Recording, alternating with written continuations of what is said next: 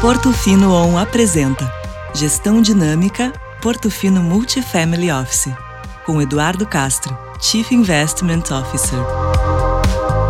Olá a todos, mais uma vez estamos aqui para compartilhar com vocês as últimas discussões que temos tido em nossos comitês a respeito dos recentes acontecimentos na, na, economia, nos mercados e o impacto disso nas nossas decisões de investimento. Ao longo do mês de setembro e continuando ainda esse mês, praticamente todos os ativos financeiros, não só no Brasil, mas no mundo, tiveram um ajuste de preço bastante significativo. Ajuste esse capitaneado principalmente pelas taxas de juros longas nos Estados Unidos. Desde meados do primeiro semestre, as taxas de juros nos Estados Unidos, e quando a gente diz taxas de juros, a gente está se referindo às taxas mais longas e não à taxa decidida por parte do Banco Central americano, então, desde meados do primeiro semestre, a gente vem observando um ajuste. Esse ajuste era esperado, né? é parte da consequência da decisão de política monetária do próprio Banco Central. Mas nas últimas três, quatro semanas, esse ajuste, né? essa subida de taxas, ela se magnificou de maneira bastante representativa. E por que, que isso é importante? Por que, que isso é relevante? Basicamente porque todos os ativos financeiros do mundo têm como base na sua precificação essas taxas. E um ajuste tão significativo como o observado nessas últimas semanas certamente tem uma consequência sobre os preços dos ativos financeiros externos, dos ativos financeiros domésticos. E o que, que explica esse ajuste tão intenso e tão aparentemente repentino?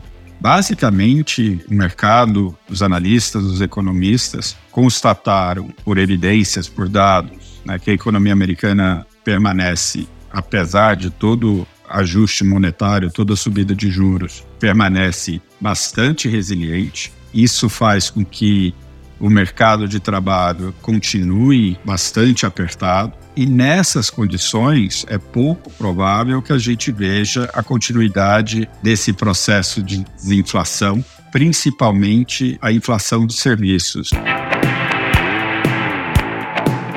Nesse ambiente, o que se constata é que não só se tem o risco de aumentos adicionais da taxa de juros, se cria um consenso de que pelo menos mais um aumento de 0,25% vai acontecer até o final do ano, mas principalmente que as taxas de juros dos Estados Unidos devem continuar altas por um período prolongado.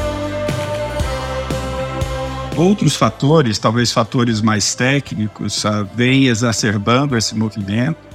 Entre vários, a gente pode citar a piora da percepção do risco fiscal americano. Claramente, né, o déficit fiscal americano após Covid vem se deteriorando uh, e a tendência é que uh, esse processo continue. E do ponto de vista da demanda, né, a demanda por títulos americanos, principalmente por parte de outras economias, né, outros uh, bancos centrais, e aqui a gente pode citar China e Japão, essa demanda por questões idiosincráticas particulares de cada uma dessas economias, essa demanda vem diminuindo.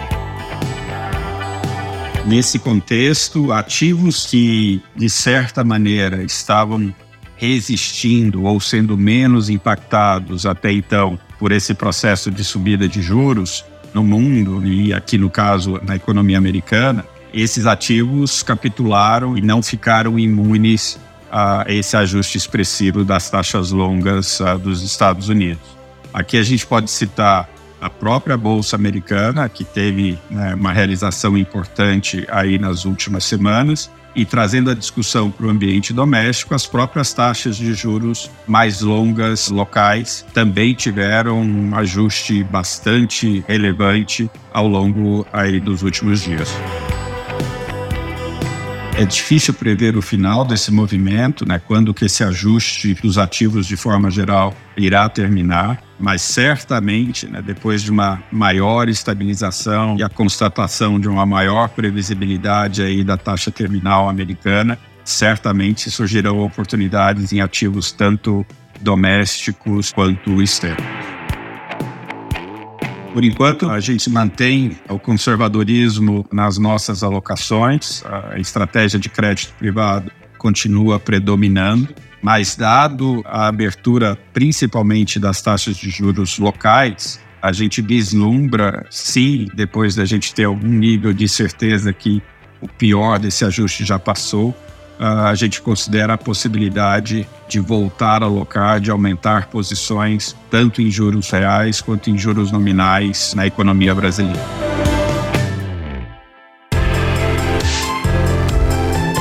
Nos próximos dias, a gente vai se manter bastante atentos à divulgação de dados de emprego, atividade inflação nos Estados Unidos.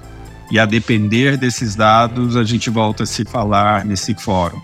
Um grande abraço e até a próxima.